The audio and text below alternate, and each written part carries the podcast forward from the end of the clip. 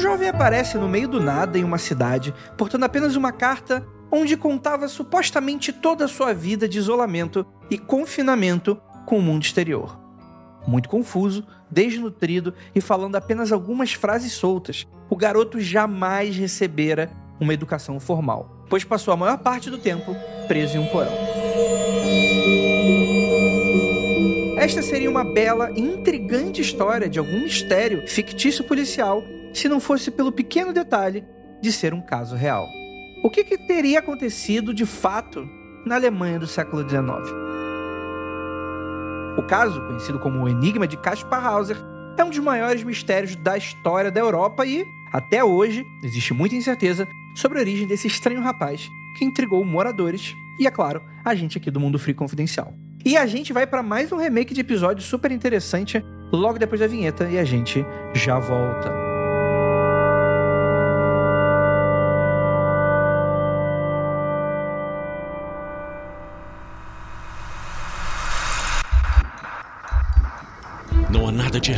Seu áudio.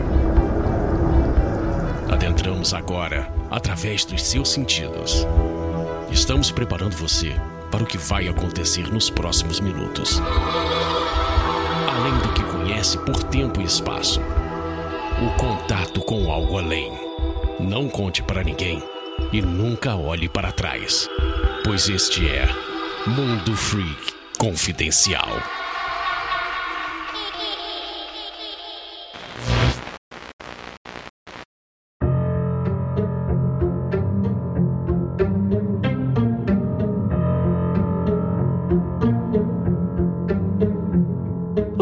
Belas noites, queridos ouvintes. Tudo bem com vocês? Eu sou Andrei Fernandes e para você que não sabe, eu gostaria de ser um cavaleiro como meu pai. E para me ajudar, temos aqui ele, que é cavaleiro como avô, Rafael Jacaúna. Olá, pessoal. Bom, essa história é um grande mistério e é um, ao mesmo tempo uma lição de sociologia sobre as relações e o ser humano tem instinto ou a gente tem que aprender cada detalhe da nossa vida. Olha aí, profundo, hein? E temos aqui também a nossa queridíssima Adriana Mello. Olá, olá, olá, gente. Eu, pelo que o Jacaúna falou, eu tô vendo que eu vou aprender bastante com ele hoje aqui. Olha aí. com essa história. Ou Aproveita que com o Rafael já desaprendi muita coisa. é verdade. Aprender, vamos ver.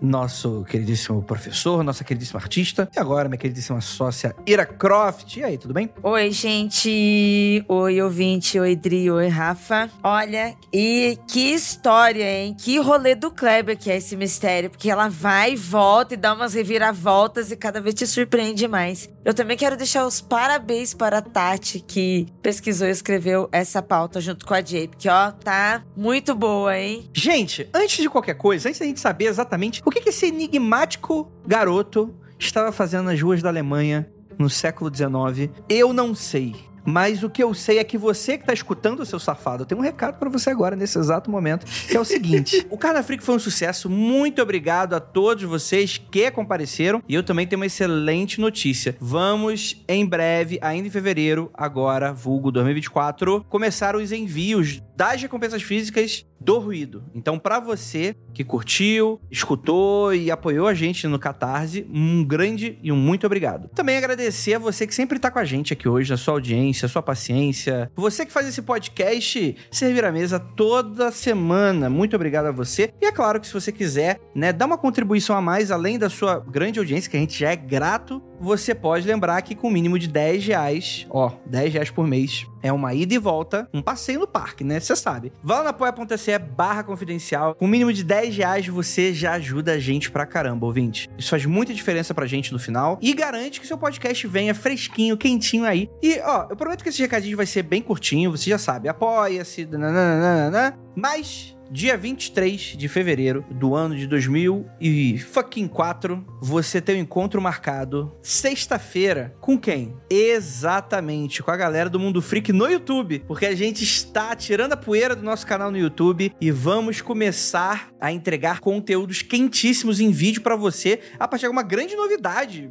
Espero que vocês gostem, espero que vocês estejam lá, assinem o canal, etc e tal. O link, a Nandinha Não vai estar colocando porque sai quinta-feira, é esse podcast, então é sexta-feira. Mas ela vai deixar aí o link do nosso canal, pelo menos. E você já pode ir lá dando inscrever, uma curtida, uma compartilhada. Estamos também publicando o podcast por lá, né? Via feed aceito pelo, pelo YouTube, né? Então, caso vocês estejam ali já pela plataforma, você já consegue também consumir esse tipo de conteúdo por lá. Mas é claro que teremos aí um programa de vídeo totalmente especial, feito, modelado pela gente, num formatinho muito gostoso de discussão. E ó, teremos Andrei, vulgo eu, Ira Croft e Rafael Jacaúna numa discussão quentíssima lá que eu tenho certeza que vocês vão gostar, tá bom? Então, dia 23 agora, sexta-feira dessa semana da publicação, data de publicação desse podcast. Entra lá no nosso canal do YouTube, não sabe? Coloca Mundo Freak no YouTube. Galera, tô muito empolgado, é uma novidade incrível. Contem as boas novas para as pessoas que gostam do Mundo Freak. Vocês poderão finalmente ver as nossas carinhas. Não que vocês vão achar bonito, mas vai matar a curiosidade. Isso acho que é importante. Então, gente, é isso. Muito obrigado por vocês estarem aqui. Vamos falar de Casper Hauser? O que, que você acha, ouvinte? Eu quero saber sua opinião quando você terminar de escutar o episódio, hein? Deixa um comentário, dá um alô pra gente nas redes sociais. Então é isso.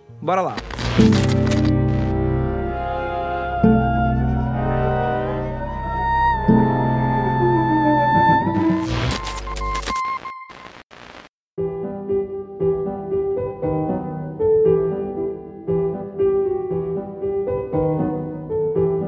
vamos lá, galera. Casper Hauser foi um jovem alemão que ganhou notoriedade quando apareceu na cidade de Nuremberg, dia 26 de maio de 1828. Então, século XIX. Porque tá, a pauta tá falando bastante século XIX e o ano. Porque se fosse depender de mim descobrir qual século seria aqui, eu provavelmente demoraria aqui uns 5 minutos e algumas correções aqui de vocês, né? Qual a ideia geral desse grande enigma, né? Aparece esse garoto e ele era bem jovem. Ele tava em pé na cidade, imagina o seguinte: você tá na, na praça da cidade, todo mundo cuidando dos seus afazeres, você é ali no hortifruti, o outro cara lá é indo no sapateiro, o outro cara lá indo no verdureiro. E aí do nada tem um moleque ali, meio que olhando pro nada.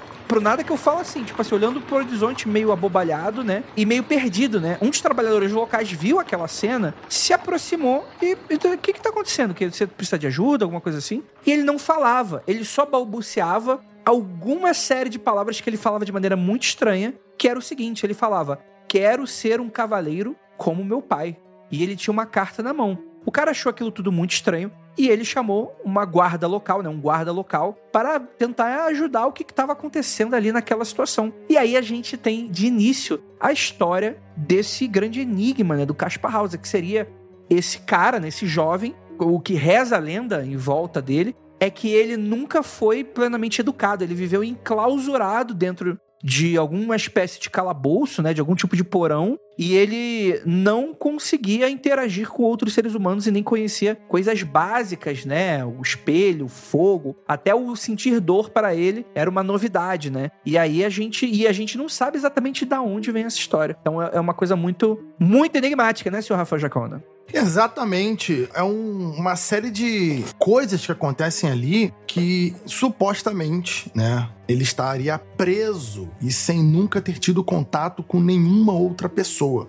Então ele foi literalmente isolado e ele era alimentado por uma portinhola, por uma porta, mais ou menos assim que ele consegue depois de algum tempo que ele aprende a falar, ele conta mais ou menos sobre isso, mas ele nunca tinha visto outra pessoa ou nada fora da sala até o momento que tiraram ele e levaram para essa praça de Nuremberg. Ele também passou o resto da vida dele só comendo pão e água do mesmo jeito que ele tinha sido alimentado até então. São várias suposições, né, de quem ele seria, mas o comportamento social dele, seja lá o trauma que ele sofreu, o que aconteceu com ele, o comportamento social dele, depois foi comprovado que ele passou pelo que diz ter passado. Sim. Eu pensando aqui, é o que, que chama atenção né, na história do, do Casper Hauser. A gente vai entrar mais em detalhes, a gente vai falar disso um pouco mais para frente, mas eu só queria pontuar por- porque você imagina, século XIX, Alemanha, o que deveria ter de pessoas pobres no meio da rua, falando nada com nada, com essa, essa aparência, como ele depois a gente entra nos detalhes, né? Que ele realmente parecia mais novo do que ele era muito mirradinho, ele era muito magro, ele parecia realmente uma criança doente, né? Um, um jovem doente, etc. Mas o que chama atenção na história do Casper Hauser são traços ligados a nobreza, ligando ele a um provável passado ou ligação com alguma família que tivesse posses, tivesse dinheiro, tivesse educação né? Ele tava se vestido de maneira bem surrada, assim, né? Até o, o sapato dele, por exemplo, falava que os, os, onde estavam os dedos, né? Tava furado, né? Os dedos, com os dedos sangrando até, né? Do tipo, de, de ele talvez estivesse andando há muito tempo, né? Ele diz que quando ele aprende a falar novamente, ele fala que ele teve alguém que cuidou dele, mas é que ele não, ele não sabia como é que era o rosto porque ele teve que andar olhando para baixo. E esse lance aí da, de uma suposta nobreza é que nessa carta, para além do que ele falar de, ah, eu gostaria de ser cavaleiro como meu pai, não é qualquer um que se tornava cavaleiro, né? Então, se você levar em conta que a história da proposta geral daquele enigma é real, né? Então você passa a tentar achar algumas questões assim, né? Porque, sei lá, a gente entraria até no lance das suposições, né? Mas você tem aí alguns, algumas pistas que levam a gente para várias teorias diferentes. Mas eu adoraria falar por enquanto sobre a história desse moço, nesse curto período de tempo de existência dele, para a gente começar a elaborar algumas teorias nossas. Então, quando ele é resgatado, né, pelo guarda, né, o guarda não sabe exatamente o que fazer, até acha que é uma espécie de brincadeira, o cara tá mentindo, alguma coisa assim nesse sentido. A carta descrevia, né, a, a vida dele de confinamento, é por isso que a gente, em teoria, saberia, né, porque que ele é daquele jeito. Desde criança, ele vivia numa espécie de calabouço escuro, né, alimentando apenas com pão e água, e pedia que alguém cuidasse dele, né, como se fosse uma espécie, sei lá, de cachorro abandonado, né, alguma coisa nesse sentido, né. Ele não seria alfabetizado e aí o guarda leva ele para uma espécie de. pra um, lugar onde. Eu esqueci o nome, onde fica as pessoas. É que não é orfanato, porque orfanato é muito ligado à, à criança, mas é um cuidadouro, né? Uma, uma espécie de um lugar onde que se cuidavam de algumas pessoas e tal. Ali ele foi vamos dizer assim, espécie que adotado por um nobre da região que gostou muito daquele anime porque a Alemanha é século XIX. O que, que é isso? O cara via esse negócio exótico e falou: vou resolver, porque, porra, eu sou nobre, pô, isso é legal. Né? É quase como se fosse uma espécie de, de desafio, né? Uma coisa bem diferente. Temos que lembrar uma coisa que a Adri puxou e você também corroborou, que como o Caspar House ele tinha essa, essa ideia de ser nobre, de ser cavaleiro, que poderia ser, como você salientou muito bem, aquela curiosidade dos nobres e tal, também se acreditava que a nobreza, né, aquele ramo positivista de pensar, que a nobreza ela passava pelo sangue, era consanguíneo. A educação, tudo isso vinha latente no sangue das pessoas. Então, esse nobre também pensava que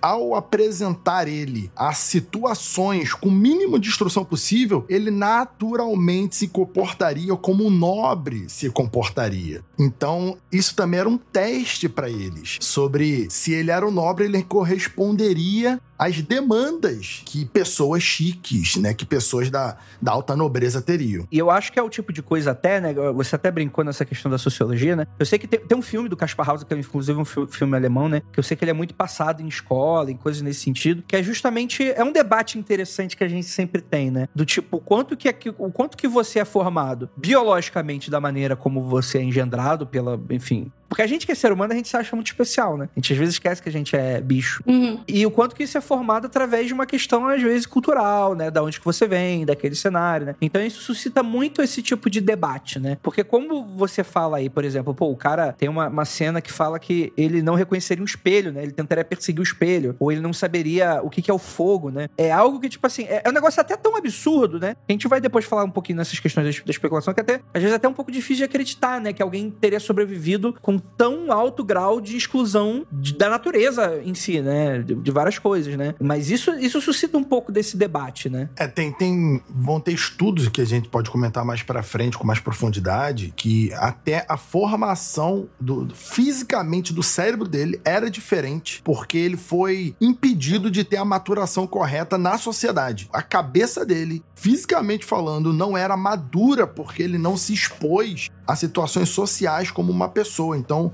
isso denotaria uma importância fundamental para uma pessoa viver em sociedade é estar em sociedade. Viver com outros seres humanos possibilita que nós consigamos viver com outros seres humanos. Tu não consegue viver com as pessoas se não tiver essa experiência, essa vivência, né?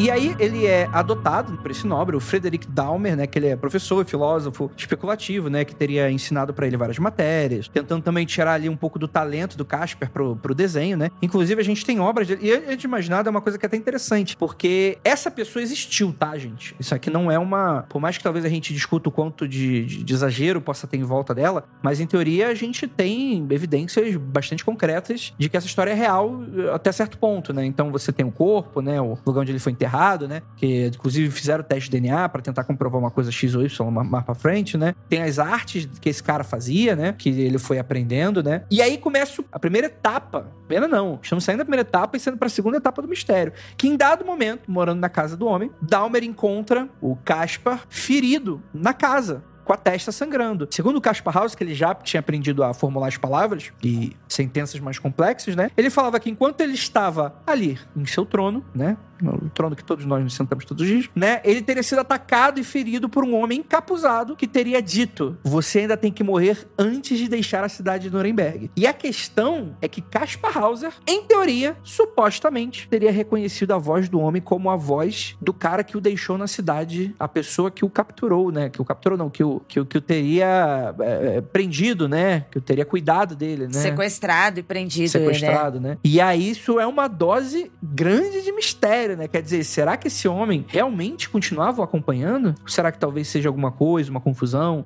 Ou talvez uma mentira? Acima de tudo é um covarde, né? Atacar a pessoa enquanto está cagando pressupõe uma maldade, uma maldade impressionante. Muita maldade. Covardia demais. Falta de caráter gigante. A não ser que você seja um Lannister. Aí tá tudo bem. Ah!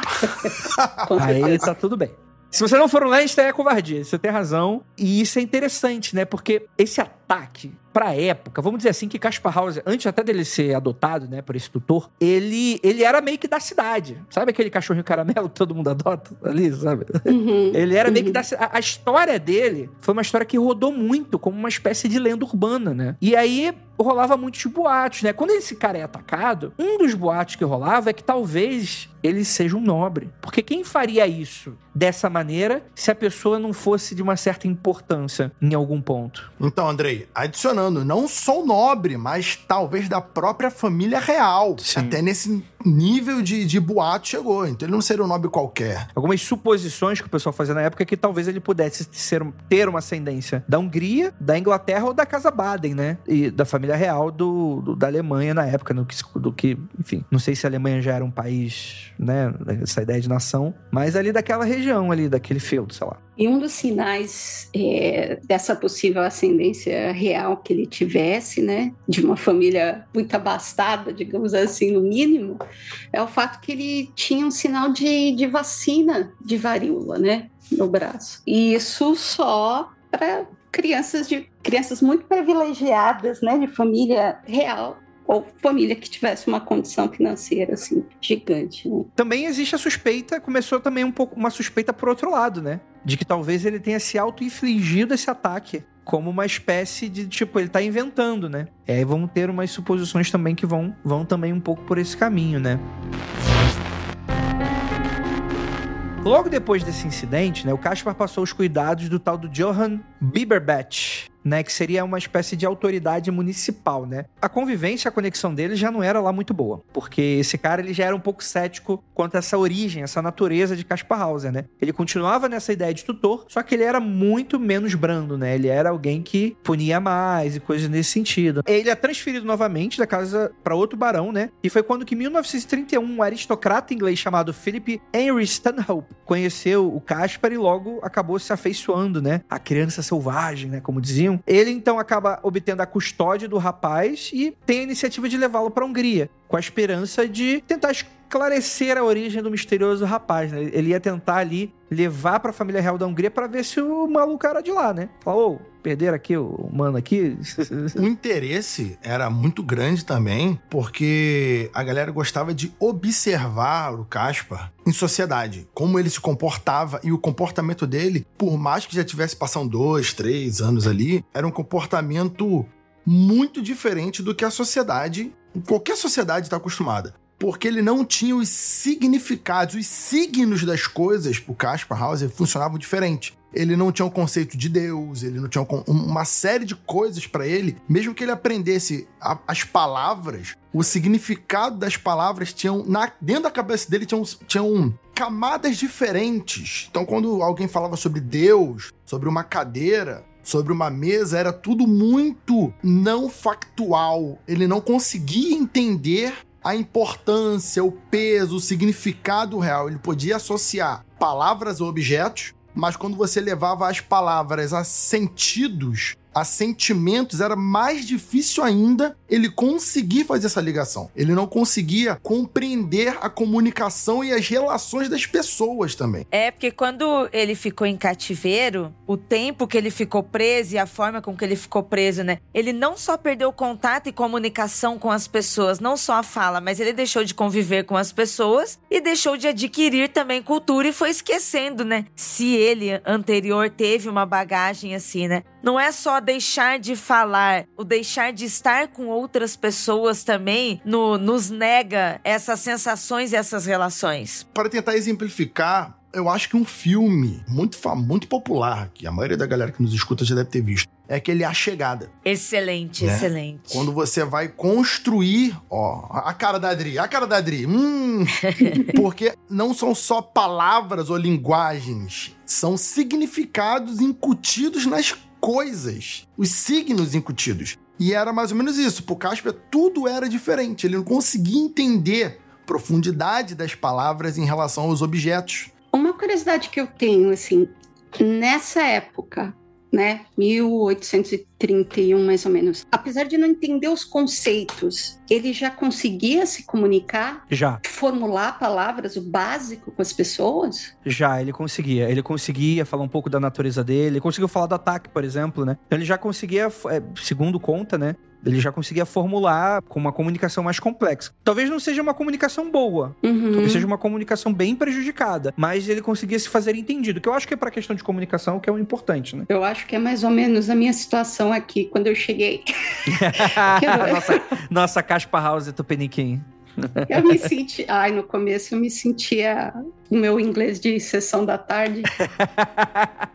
é, não, é muito, é muito interessante essa, essa discussão sobre o significado, o discurso, as palavras, a intenção, Sim. o conceito por trás, porque às vezes é muito difícil realmente comunicar isso, né? O conceito. Como é que você vai explicar o conceito de divindade para uma pessoa que nunca experimentou, nunca conviveu, nunca aprendeu, nunca. Parece um objeto sem valor, né? Sim. Porque não tem. Se a pessoa não constrói aquilo, não tem. Cara, eu acho que é excelente você ter dado esse exemplo, né? Que quem não sabe, Adri, né? Grande quadrinista, tá aí morando nos Estados Unidos, né? Como vai contrabandear bastante coisa pro mundo freak. é... muito bom, muito bom. Eu, eu, vou trabalhar como jardineiro na casa dela, pra quem não sabe, tô me mudando semana que vem. então tá. eu vou ser o jardineiro latino dela em breve. Ah. estarei como Casper House agora. Ai, meu Deus. mas, é, é, mas eu acho que essa ideia é excelente, que, por exemplo, eu escutei falar uma vez, eu não sei se é verdade, aí talvez os linguistas vão conseguir me ajudar, que dizem até que quando você aprende uma língua nova a ponto de você meio que é, você colocar em prática ela, dizem até que a sua personalidade muda, porque você, partindo do pressuposto que você tá tendo que construir novos signos e significados, por mais que a gente, a gente sabe, pô, a gente vê filme americano, a gente vê as paradas e tal, mas não é a mesma coisa como a gente ter nascido lá, e morado lá e conhecido, tipo, com muita profundidade até as expressões, né? Então, o pessoal diz que é meio como se fosse um reset, que quando você tá aqui, eu acho que talvez até, eu vou, vou falar até de uma maneira mais simples, até que eu acho que é algo que o, que o ouvinte, que não passou por uma experiência como essa, possa até falar, sabe quando você volta para casa dos teus pais, volta a aparecer aqueles vícios que você não tinha, que você achava que tinha superado? É isso. Eu acho que eu acho, não sei. Eu, enfim, os linguistas e os sociólogos estão nesse momento arrancando todos os cabelos e batendo a cabeça na parede, tenho certeza. Mas se a gente tiver errado, aí. Aí, enfim, problema é teu. É, vamos, vamos, vamos pra frente.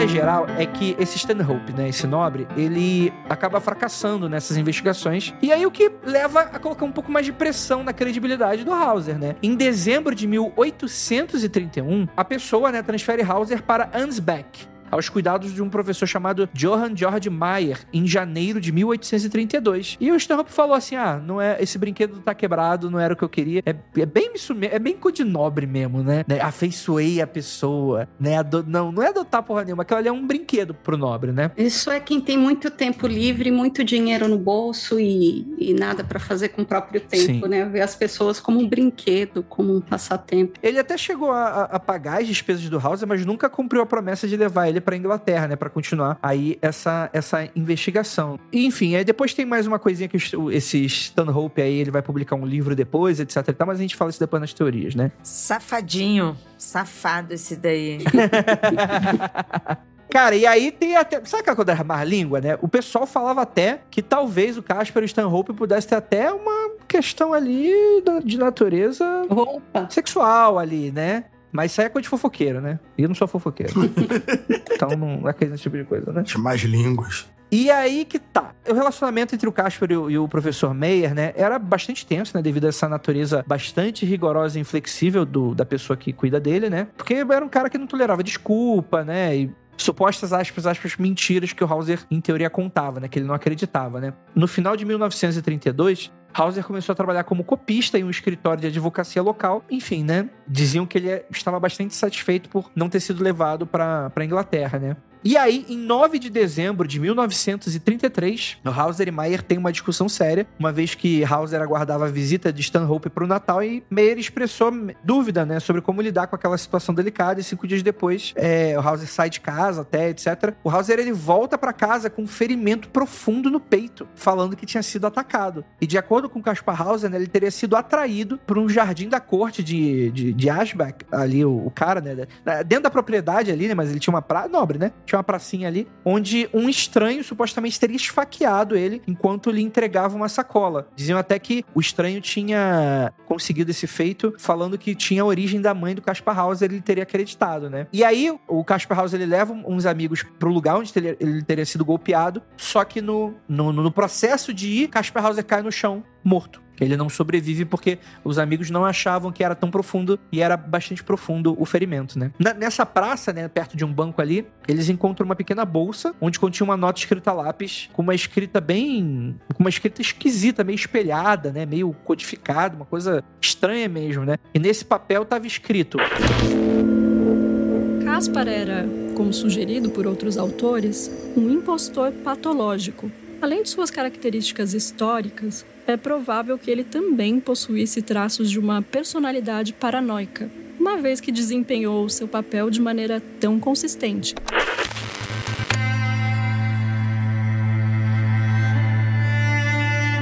E Caspar House morre dia 17 de dezembro de 1833 com esse grande mistério. Tem uma certa discrepância. E eu vou, vou, ser bem honesto. Talvez a pessoa que conheça a história do Caspar Hauser tenha umas pequenas discrepâncias de datas, ou de eventos, de pessoas que estariam acompanhando ele, né? Tem uma série de diferenças, né? Caspar Hauser teria sido sepultado no, no cemitério de Stade Friedhof, de, da Alemanha, né? O alemão aqui tá perfeito, né? Em Asbach, né? E, e sua lápide está escrito: Aqui repousa Caspar Hauser, o enigma de sua época. Seu nascimento era desconhecido e sua morte misteriosa. 1833. E mais tarde, um monumento em sua homenagem foi erguido no Jardim da Corte com a inscrição Ric Ocultus Oculto Oquisus Est, que poderia ser traduzido como Aqui jaz um enigma que foi morto de maneira enigmática bem dramático. O alemão é dramático pra caralho, né? Tum, tum, tum. É. Nossa, muito. Nossa, com um monumento, uma homenagem e tudo, hein? Caraca. Aquele primeiro nobre, o Stanhope, ele escreveu um livro falando que ele confessa abertamente que ele acredita que ele teria sido enganado por Casper Hauser. E aí a gente vai ter essas linhas de discussão. Mas até aí, essa é a história de início, meio fim desse enigma. Queria saber a opinião de vocês. Olha, eu sei que eu costumo ser a believer do grupo, mas eu não sei. Relendo a história dele, eu, eu me peguei pensando se de repente tudo isso aqui não passa da, da junção. Eu, eu não vou dizer que ele seja 100% um aproveitador, um caloteiro. eu mas... pensei que a Adri ia falar que era final de Lost. Essa história aqui é Lost. Estavam todos mortos. Quase. Não, mas eu fico imaginando se não é a junção de pessoas com muito dinheiro, tempo livre nas mãos e esse lance de ver o, o próximo como objeto, né? É, como objeto, como um objeto de estudo, como um brinquedo, como uma forma de, de passar o tempo. Porque eu não consigo imaginar esse rapaz se mudando de casa em casa, de família em família. Pelo que a gente leu aqui, ele morou com pelo menos três ou quatro pessoas diferentes, né, nesse período de estudo. Eu não consigo ver as pessoas fazendo isso só pela bondade do coração, sabe? Sei lá, eu acho que de repente ele, ele se tornou uma novidade ali dentro da bolha da sociedade da época, gerou essa curiosidade e as pessoas queriam de repente tirar uma casquinha dessa novidade, dessa conhecer essa, como é que eles chamam ele aqui? O enigma de sua época. Né? Acho que todo mundo queria conhecer um pouco, mas para mim a, impressão que me fica, será que ele não, ele não teria realmente algum problema psiquiátrico e de repente não teria nenhum grande mistério nessa história? Olha, Adri, eu consigo concordar um pouco com você, hein? Eu, assim, inicialmente, eu achei essa história muito cabulosa, ainda acho essa história muito cabulosa. E, independente do que tenha acontecido esse mistério, eu também acho que ele sofreu muita violência, sabe? Eu acho que foi uma história muito pesada. Sim, sim, sim. Né? O que tem acontecido com ele, sabe? A violência física e a violência psíquica mesmo, de como ele, sabe, ficou assim mesmo que ele tenha sido algum nobre, tenha vivido isso, tenha, sabe, mesmo que esse peso social direcione, ainda assim eu acho que foi muito violento muito violento. É, essa coisa do. Um dos protetores do, do Casper, chamou ele de trapaceiro esperto. Eu não consigo imaginar ele como um trapaceiro. Eu, eu consigo vê-lo mais como vítima da situação, sabe? Eu vejo um pouco assim, ele como vítima, assim. Eu acho que ele sofreu uma violência, um trauma muito grande. E mesmo que o que ele conte não seja comprovado, tão coerente, que ainda fique umas coisas noviadas, mas eu acredito que possa ter acontecido isso, Dri. De essa violência ter desencadeado algo, sabe, muito maior e ele não estar bem psicologicamente também, sabe? E a continuidade disso, né? As suspeitas das autoridades, como estavam. O que ele continuou sofrendo, né? A pressão também, né? É, eu, eu acho que faz sentido também essa tese de de repente ele, ele ser de repente filho bastardo de alguém muito poderoso, entendeu? De alguém que tenha realmente. Não precisa ser um rei, uma rainha, um príncipe, ele não precisa ter esse tipo de ascendência, só precisa ter sangue de alguém poderoso alguém com dinheiro na mão e que quisesse se desfazer dele, entende? Principalmente vendo que ele nas...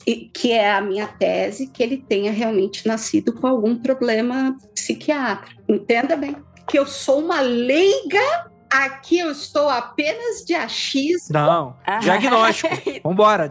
Quero quatro diagnósticos aqui hoje. o, ai, Drick, demais. Olha, eu, como eu disse, eu concordo em partes. Eu acho que possa ter havido, sim, né? O problema psicológico, qualquer coisa, mas eu acho que isso é resultado de trauma de alguma coisa aí. Eu acho que ele também mesmo estando nesse meio, né, nesse meio nobre, ainda assim também poderia ter sido qualquer pessoa e acabou parando no lugar errado, na hora errada, sabe? Também pode ter sido uma pessoa que foi torturada, já que estamos falando de pessoas como objetos. Faz muito sentido ser de uma família nobre e isso é de interesses, interesses capitalistas de sumir via outra. A gente meio que tá acostumado isso em mitologias, novelas, né? Pessoas muito importantes somem. Eu acho que isso faz sentido, mas eu também acredito que ele possa ter sido uma vítima de uma violência brutal mesmo e acabou resultando virando a vida dele. Olha, eu acho que devido devido a essas essas coisas como ele ter demorado a falar, né? se ele fosse alguém que tivesse alguma dificuldade é, devido a nascimento, algo assim, ele poderia ter ficado dois anos com, com os tutores e ele não teria desenvolvido tão bem, né? Eu acho que, de fato, essa parte dele ter ficado isolado, eu não creio que ele seja um, alguém que estava mentindo. Creio que ele estava em isolamento, talvez pode ter exagerado, mas eu não creio que ele, que ele teve uma, uma oportunidade anterior àquela. Eu gosto muito da, da teoria que ele teria sido um filho bastardo de alguém que não deveria, de hipótese alguma, ter um filho bastardo, né? Alguém que provavelmente tinha uma imagem muito imaculada, muito pura, e um filho bastardo seria o cúmulo, provavelmente alguém muito religioso, e ao mesmo tempo essa pessoa achou que estava sendo muito benevolente e misericordiosa, não matando aquela criança, deixando, trocando a morte da criança por uma prisão por uma década ou pouco mais de uma década e deixando alguém tomando conta dessa criança, alguém de profunda confiança, né, num calabouço, numa casa isolada, num porão desses aí, e essa pessoa chegou em algum momento da vida, solta esse garoto, solta esse jovem nessa praça. Só que esse essa pessoa ainda deveria ter algum vínculo de juramento, algo muito profundo com a pessoa que o incumbiu dessa missão de, de tomar conta eternamente do Casper. E essa pessoa ficou com medo desse juramento dele ser quebrado quando o Casper lembrasse de alguma coisa ou visse alguma coisa. Eu acho que rolou algo do tipo. Então essa pessoa de repente achou que o Casper morreria, ou então seria alguém que cairia no ostracismo rapidamente. E depois de alguns anos, ele vendo que o Casper House estava desenvolvendo, estava articulando, estava tinha feito algum tipo de amizades na, na, região, ele resolveu voltar e acabar ali o Casper para não correr o risco do seu chefe, do seu patrão ser exposto. Eu acredito nessa, nessa ideia. Cara, então, eu dei uma olhada em umas análises. E assim, é muito difícil a gente afirmar com toda a certeza do mundo. Mas tem algumas partes aqui que não correspondem, não poderiam corresponder com a realidade, mas não quer dizer que ele seja um mentiroso necessariamente. Pode dizer que existiu um exagero na história dele, né? A gente não tem como saber o quanto que foi apesar de a gente saber que ele existiu, né? E que a treta era mais ou menos essa, a gente não sabe exatamente como a gente próprio falou, né? Tem muitas divergências da história, como a gente também falou nesse episódio. Tem muito disse-me-disse, né? Então muita gente poderia criar várias especulações de coisas que não eram reais, coisas mais absurdas e coisas nesse sentido. Como, por exemplo, ele não conseguiria sobreviver a sua vida inteira de água e pão, mesmo no período em que ele nasce e tem maturidade em algum ponto. Simplesmente porque deveria ter uma doença que era até comum na época, como escorbuto, por exemplo. É até anemia. É, anemias de maneira, tipo, é, é um negócio que não, não, não faria nenhum sentido comum dessa maneira. Uma outra coisa que algumas pessoas alegam é que, por exemplo, se realmente uma pessoa, desde a tem infância, assim, de, de você pegar ela muito pequena, trancafiar ela num lugar, ela provavelmente não conseguiria mais uma jornada de aprendizado como descrita aqui. Porque os primeiros anos de vida, eu acho que foi um debate muito importante durante a Covid, né? Principalmente pra, pra galera que, que foram os pais e especialistas no assunto, etc. Que falavam sobre como o fato de ficar, às vezes, um ou um ano e meio ou dois anos com uma criança sem socialização com pessoas da idade dela, o quanto aquela isso era prejudicial. Calcule isso para uma pessoa que nunca falou com ninguém durante todo esse tipo, durante 15, 16, 17, 20 anos da vida dele. Então, quer dizer, ele perderia aí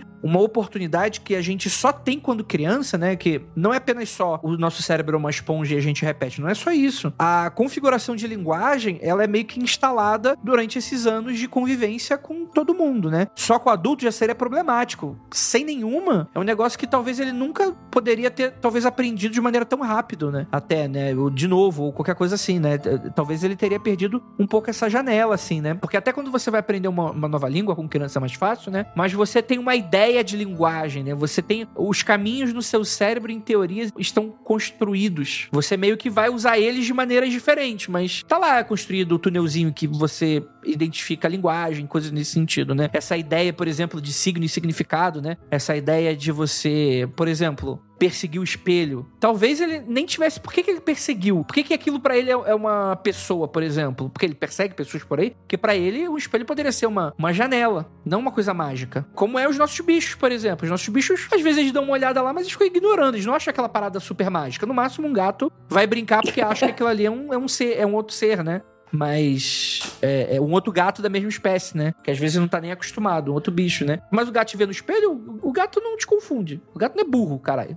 Né? Então, eu acho que tem, tem um, algumas questões aí nessa. Eu acho que talvez alguns especialistas possam até falar: não, Andrei, é mais pra sim, é mais pra assado, etc. Adoraria escutar vocês aí no momento do, do, dos feedbacks, mas você tem aí uma série de questões. Agora, o que leva a crer que talvez, ah, será que ele tava mentindo? Porque uma das principais linhas é associar ele como um mentiroso que inventou a história, inclusive é associado, por exemplo, a esses ataques que ele tinha de vez em quando, como sendo uma espécie de, de método para chamar atenção como uma criança. Do tipo, dizem até que vários ataques desse foram sempre depois que ele brigava com os tutores. Ou ele discordava de alguma coisa dos tutores, ou ele ficava meio que. Sabe como criança tá com birra, né? Ele inventava como uma maneira de meio que chamar atenção de volta, como uma criança faria, né? De certa maneira, só que no corpo de um adulto, talvez usando outro tipo de, de linguagem, outro tipo de método, algo nesse sentido.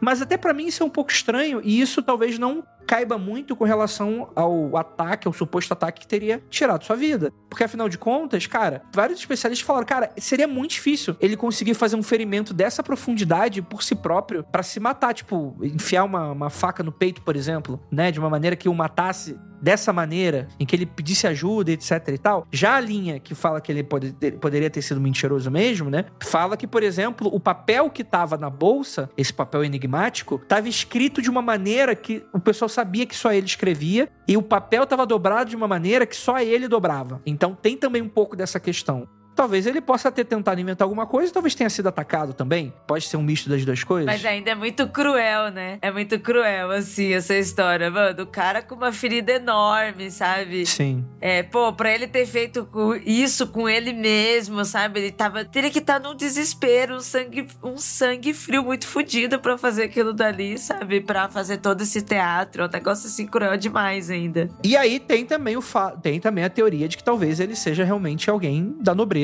né, que de alguma maneira poderia ter sido aí, sabe, um, sei lá, de um, uma união, como ele é um bastardo, né, uma, alguma coisa nesse sentido, ele foi escondido, ou talvez até meio que uma criança que nasceu problemática e foi afastada de alguma maneira, né, em algum momento ali alguém ficou com dó e decidiu levar ele para outro lugar e tal, se bem que talvez seja de uma crueldade enorme tentar proteger uma pessoa desse jeito, né, isolando ela do mundo de alguma maneira, né, mas existem várias teorias que falam por essa questão.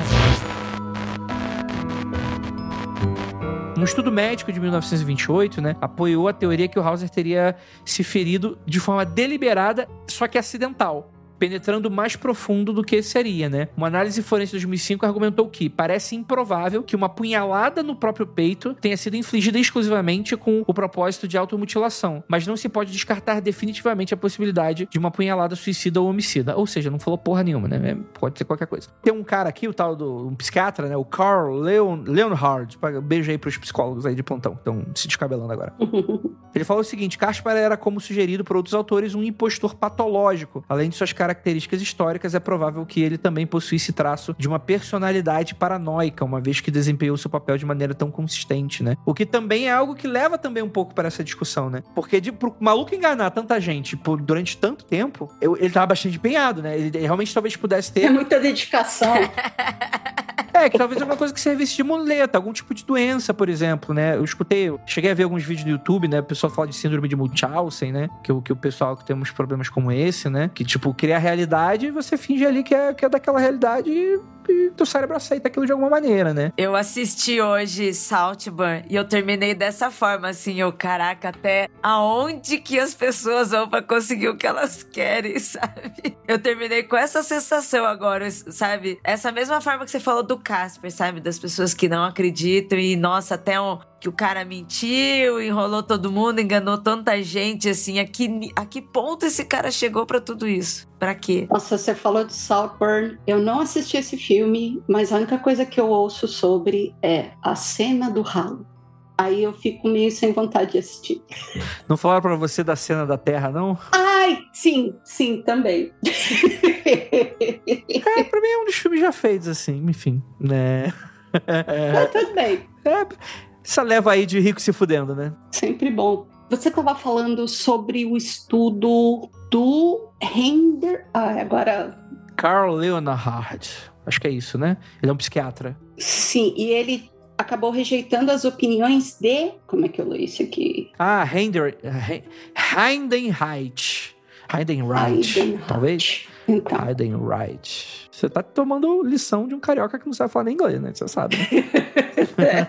e eu não sei falar, então, não sei falar alemão, então. É que esse cara, ele, ele tem esse exame médico que ele usa uma espécie de frenologia, né? Disso que eu queria falar. Esse lance do, do nosso querido Hendon Reich ter sido influenciado por frenologia, né? Quando ele fez autópsia no corpo do, do Caspar e ele examinou o cérebro, etc. Só o fato dele ter usado frenologia, e aí eu acabei descobrindo que a frenologia é uma pseudociência que envolve a medição das saliências do crânio na tentativa de prever características mentais. Só a palavrinha pseudociência já Hum. Superpoder ainda, né? Superpoder isso daí. Tu lembra aquele filme Django Livre? Django Livre. Ah, tá. Então, o personagem do Leonardo DiCaprio fala sobre frenologia. Ele pega ali e mede o crânio e fala. É, que é uma ciência eugenista, né? É, exatamente. Que você aplicava do tipo, ah, raças diferentes seriam inferiores pelo formato do crânio, né? Era, era uma maneira de você de você reforçar, né, a, a grandeza da raça branca, né? É bem essa ideia positivista que o Rafael falou no início do podcast, por exemplo, do sangue da nobreza, né? É. Sim. É que a nobreza foi caindo e, e depois foi dando ar para outras coisas. Quer dizer, o europeu médio, né? Colonizador, né? Por que, que as outras raças são atrasadas, né? Esse papo aí que infelizmente, inclusive, tá na boca aí de um pessoal aí das esotéricas até hoje, né? Só que aí não é, não é, não é o crânio forma da crânio, né? É outras paradas aí. Não, e, e, só lembrando, né? Frenologia, aí você une a palavra pseudociência, que já me faz pensar em microexpressões faciais.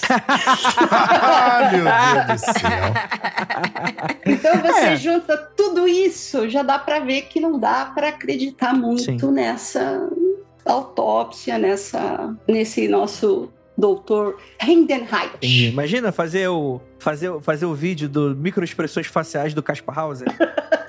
Será que ele tá falando a verdade? Meu Deus.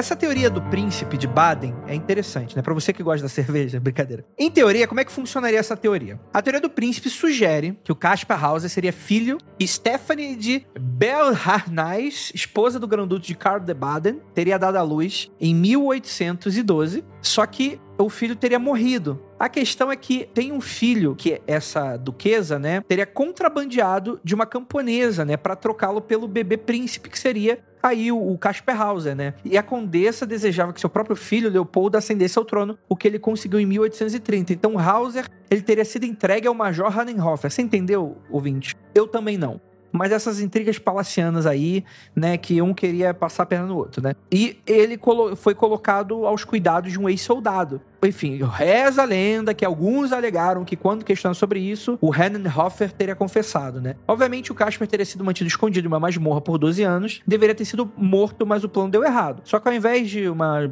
um filme de jornada do herói aqui, né, ele só se fode aqui, o nosso Casper House aqui, né? Ele nunca vai ascender ao trono, né? E aí a ideia geral é que foi Feuerbach, que é um dos protetores de Casper, que teria apresentado resultados de sua investigação em uma carta particular à rainha-mãe da Baviera, Carolina. E essa carta foi publicada por seu filho após sua morte, mas estava sujeita a uma ordem de restrição emitida pela família Baden. Era uma maluquice da nobreza. Né? E provavelmente um nobre rival ah, é, gostou da ideia. É bem parecido, talvez, com uma trama parecida com aquele do, do, do, Homem da Máscara de Ferro, talvez. É. De que você teria críticos é, republicanos da monarquia, né? Teriam exagerado a história desse prisioneiro, né? Conspiração. E aí a ideia geral é, é mais ou menos isso e ficou por aí. Só que em 1876, a gente tem o Otto Mittelstadt, que apresentou evidências que contradizem essa teoria do príncipe, incluindo documentos oficiais relacionados ao batismo de emergência, autópsia e sepultamento do príncipe que teria morrido. Em seus mistérios históricos, Andrew Lang resumiu os resultados afirmando: é verdade que a grande duquesa estava muito doente para ver seu bebê morto em 1812, mas o pai, a avó, a tia e a tia do bebê e os 10 médicos da corte, enfermeiras e outros deveriam tê-lo visto na morte. É absurdo supor que, sem nenhuma autoridade, que todos eles participaram de uma conspiração da Dama Branca. Então fica aí o primeiro desbanque de teoria da conspiração aí, né?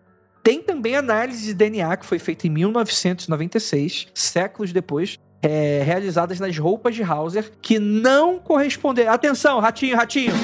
Vamos lá! É o pai ou não é?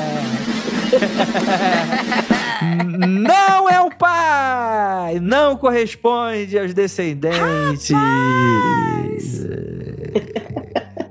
Opa, separa o pai, separa. Opa, não, não, sem briga, né? Aquela porradaria estancando no palco, né? Essa análise teria sido feita nos laboratórios do Serviço de Ciência Forense em Birmingham, no Instituto LMU de Medicina Legal da Universidade de Munique. As comparações realizadas com descendentes da família príncipes que descobriram de forma conclusiva que o sangue examinado não poderia ter pertencido ao príncipe herdeiro de Baden. Será que talvez possa ter rolado um falso negativo, igual o caso Evandro aí? Pode ser, hein? Pode ter rolado um, um falso positivo, eu sei que é difícil. Mas falso negativo é mais comum, né? Em 2002, o Instituto de Medicina Legal da Universidade de Munster transferiu uma análise de células capilares e corporais retiradas da mecha de cabelo e pedaços de roupas que foram perdidos de Casper. Os analistas examinaram seis amostras de DNA retiradas desses itens, todas as quais eram idênticas entre si, no entanto, essas amostras foram coletadas de forma diferente da amostra de sangue examinada em 1996. E aí, ouvinte, o que você acha que aconteceu? As novas amostras foram então comparadas com segmentos de DNA mitocondrial de Astrid von Medinger, descendente de suposta irmã mais nova de Casper. O DNA mitocondrial ele é mais próximo porque é o da, da linhagem feminina, né? Então a mãe, é, você consegue notar. É uma técnica diferente da de 90. Inclusive, eu acho que é bem parecida aí com o que rolou ali no, no do Leandro Bossa, de verdade, assim. Que aqui foi é, é, DNA mitocondrial, é um, é um DNA que é, seria muito mais difícil errar, né? Porque teria você tá comparando com, com a linha da mãe, né? Então não tem muitas mudanças significativas, exceto, sei lá, por algumas é, alterações, né? E como resultado, o irmão de Josephine deveria ter um perfil de DNA quase idêntico se fosse ele, né? Se não, completamente idêntico, né? O que não aconteceu. Ah.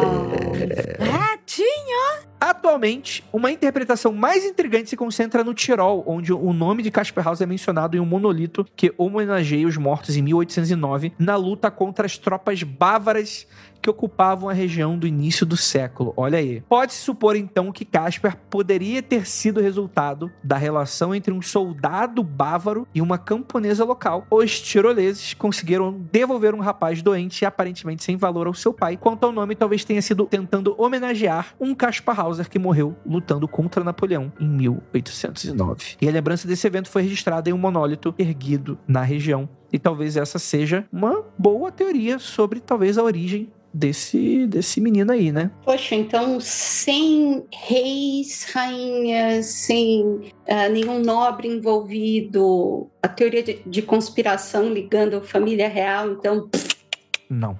né? Não, ele, não foi, ele não foi igual a gente que tá tam- também tentando ser herdeiro, Dri. Esse aí não conseguiu mesmo. Droga. Eu vou, vou pra Praça da Sé pelado, fingindo que eu não sei quem eu sou. Oi? pre- preso 30 anos dentro de um cativeiro, sem falar. falar, Chegando e falando, quero ser igual meu pai. meu pai é Elon Musk. Mas pra mim é uma história assim, sabe? É uma história que pode ser de qualquer pessoa que realmente tá ali na Praça da Sé, foi torturada, sabe? Foi sequestrada, torturada e não sabe o que aconteceu, perdeu assim a comunicação. Não acho que foi uma pessoa, é, pode ter sido, né? O caso dele, o Casper pode ter sido nobre, mas não necessariamente tem que ter sido um cara nobre. Pode ter sido um cara que foi só usado como objeto mesmo, foi torturado e aconteceu tudo isso com ele. E pode acontecer com qualquer outra pessoa também. Gente, é isso. Pra quem quer saber um pouquinho mais sobre essa história e de uma maneira mais divertida, né? Você tem um. Não mais divertido que um podcast, mais divertido que a história real. Vamos lá. tem o Enigma de Caspar Hauser, de 1974. Esse filme é bem legal. É bem legal, né? O Enigma de Caspar Hauser também, com o nome mesmo, né? De 2012, que também é um mesmo título, né? Dirigido por David Munili, né? Que é uma versão contemporânea da história de Caspar Hauser, né? Interessante isso. Tem Caspar de 1967, né? Pelo escrito por Peter Handke, que é uma peça de teatro inspirada na história de Caspar. Romances e ficção, né? Que é, serviu para vários romances, né? De autores que exploram a vida. Tenho certeza que pode ter inspirado histórias como Mogli ou coisas desse sentido, né? Mesmo que você também teria outras inspirações também, mas eu acho que também, pelo, pela quantidade de detalhes e por ser na Europa, pode ter influenciado, de certa maneira, várias narrativas europeias, né? Pós, né? E tem também documentários, adaptações que, além de ficcionais, vários documentários foram produzidos para investigar essa história. E essa, fechamos esse livro de Caspar House. Você chegou a assistir algum deles? Cara, eu cheguei a assistir trechos dele. O Rafael acho que assistiu. Eu assisti. Esse, esse filme alemão é bem bom mesmo. Ele tem um ritmo de um filme de 70 e pouco? Tem, mas ele é bem interessante. Se você olhar com, com, essa, com essa ideia de, de, de estudo de língua, sociologicamente falando, é bem interessante. Não é um filmaço que tu vai comer uma pipoca, ficar super feliz, mas em termos de estudo é bem legal. E aí eu fico curiosa, para que lado eles levaram a história? Da teoria da conspiração ou que ele era só uma pessoa realmente com problemas? O filme não, se, não responde, o filme procura fazer um estudo mais sociologicamente falando da, da interação dele, criação da língua, desenvolvimento pessoal. Ele deixa mais a, a teoria de lado. Quando ele é encontrado e aí foca nesse nessa recuperação ali pra ele voltar a falar. Isso, é meio, meio que, que é isso. Coloca-se um pouco da ideia que ele pode ter sido nobre, a curiosidade, mas o filme não se pega nisso, não. Fica mais mostrando como funcionaria ali a visão dele pela sociedade, as interações estranhas. É, só nisso já, já há uma escolha de teoria, né? Que é ele não está mentindo, né? Sim. Então, de pelo menos algumas delas, né? O filme se baseia em ele não tá mentindo, que de fato ele foi encontrado e tal. Agora, mas ele não se preocupa muito em aprofundar a versão. Caralho, pior que a Ira citou Saltburn, e eu tô vendo cada vez mais relação com essa porra. É, é, sim. Só que o cara não fingiu que é, que é, que é bobão, ele fingiu que é pobre. fingiu que é, que, é- que, é- que é, né, que é miserável, né? Porra, é verdade. Real, real, real. Mas comendo cu de, de rico tá tudo certo. Ou comendo cadáver, né? Enfim. Ô, Rafael!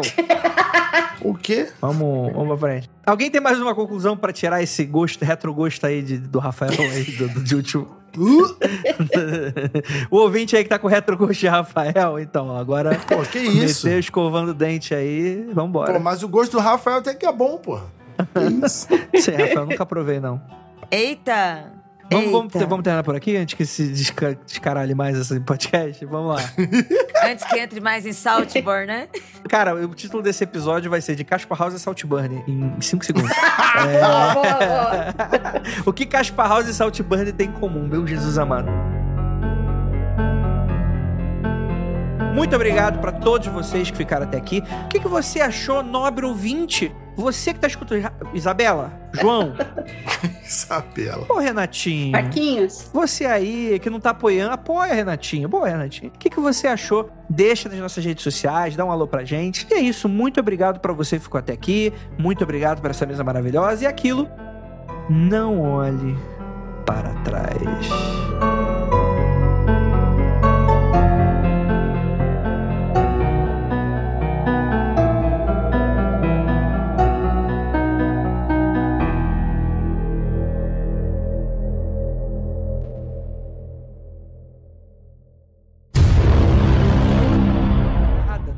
Codificado, uma coisa estranha mesmo, né? E nesse papel tava escrito, abre aspas. Pau no cu de quem tá lendo. É, pa- Curioso. É uma boa, é uma boa. Pô, tá aí. acho que dá pra fazer uma última pegadinha em vida, né?